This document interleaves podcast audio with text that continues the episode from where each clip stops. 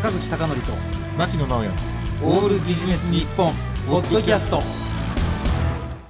坂口孝則と牧野直哉のオールビジネス日本。今日のテーマは、はい。路上で怒鳴られた話。また。大丈夫ですかその話。はい。あのね、うん。私が車を運転してたんですよ。待ってください。はい。歩きじゃなくて車？車、はいはいはい。車でね、うん。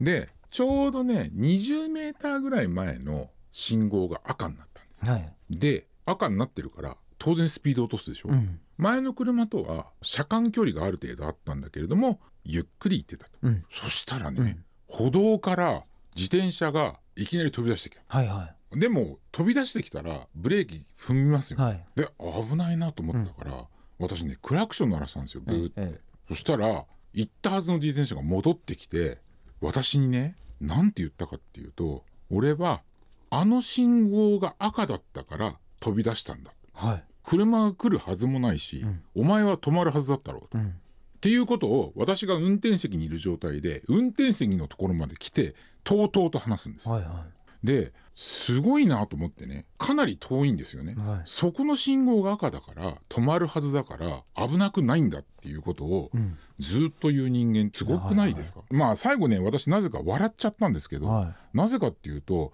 一応ね私はね、いやでもちょ飛び出すのは危なくないですか？っいうん。て言ったらいやいや赤だからお前だって止まったじゃないかっていうことを言うんだけれどもその道路って片側一車線なんですよ。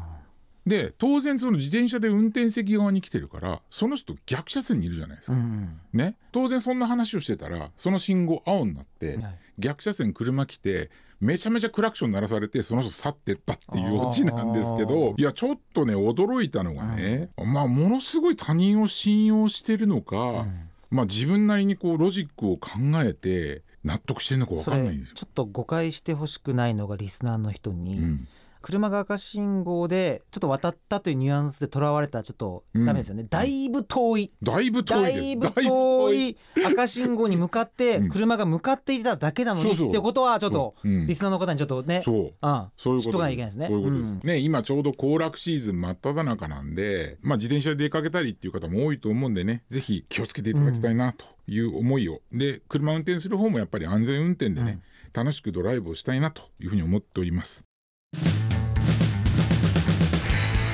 坂口孝則と牧野直哉の「オールビジネス日本ポッドキャスト。今回はここまで。次回もお楽しみに。